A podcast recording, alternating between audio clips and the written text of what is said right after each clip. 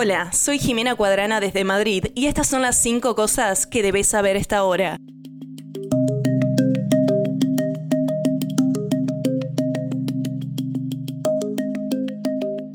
La jueza del condado de Hempfield, Lisa Johnson, dijo que muchas casas en el perímetro de Canadian, Texas, se quemaron por el creciente incendio forestal denominado Smokehouse Creek. Según Johnson, se han quemado casas en casi todas las direcciones. No está claro cuántos hogares y negocios se vieron afectados. La jueza del condado de Hemphill agregó que los recursos de extinción de incendios se están agotando a medida que el personal de emergencia responde a varios incendios que se extienden a lo largo del extremo norte del estado de Texas y hasta Oklahoma.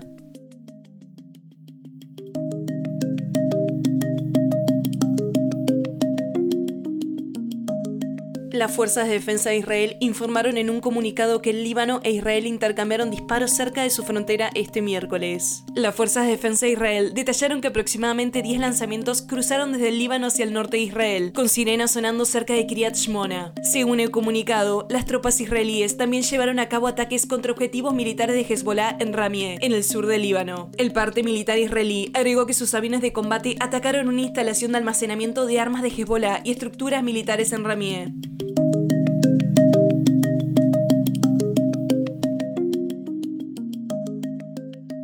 La oficina de prensa del Vaticano informó que el Papa Francisco estuvo este miércoles en el Hospital Gemelli Sola Tiberina de Roma para someterse a algunas pruebas diagnósticas. El pontífice ha estado entrando y saliendo del hospital durante el último año y en la última semana canceló varias audiencias porque no se encontraba bien. La oficina de prensa dijo que Francisco ya regresó al Vaticano.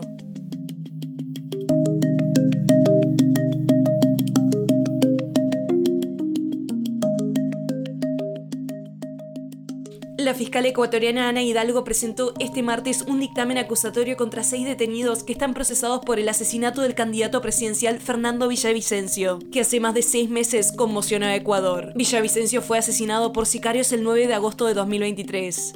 El hecho ocurrió pocos días antes del debate presidencial y la primera vuelta electoral. La fiscal sostuvo que la coordinación con los sicarios para ejecutar el asesinato salió de la celda de Carlos Angulo, alias Invisible, quien estaba detenido en la cárcel de La Tacunga, una de las más importantes y conflictivas de Ecuador.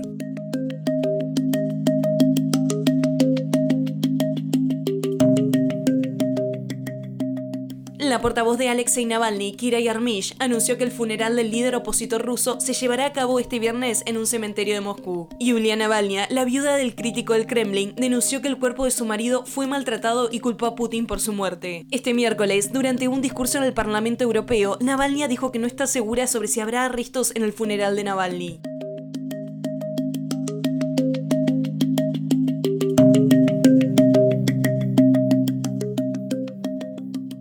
Es todo en esta edición de CNN 5 Cosas. Para más información sobre estas historias y conocer las últimas noticias, siempre puedes visitar cnn.com diagonal 5 Cosas. Desde Madrid les informó Jimena Cuadrana. Sigan conectados e informados a través de cnn.com.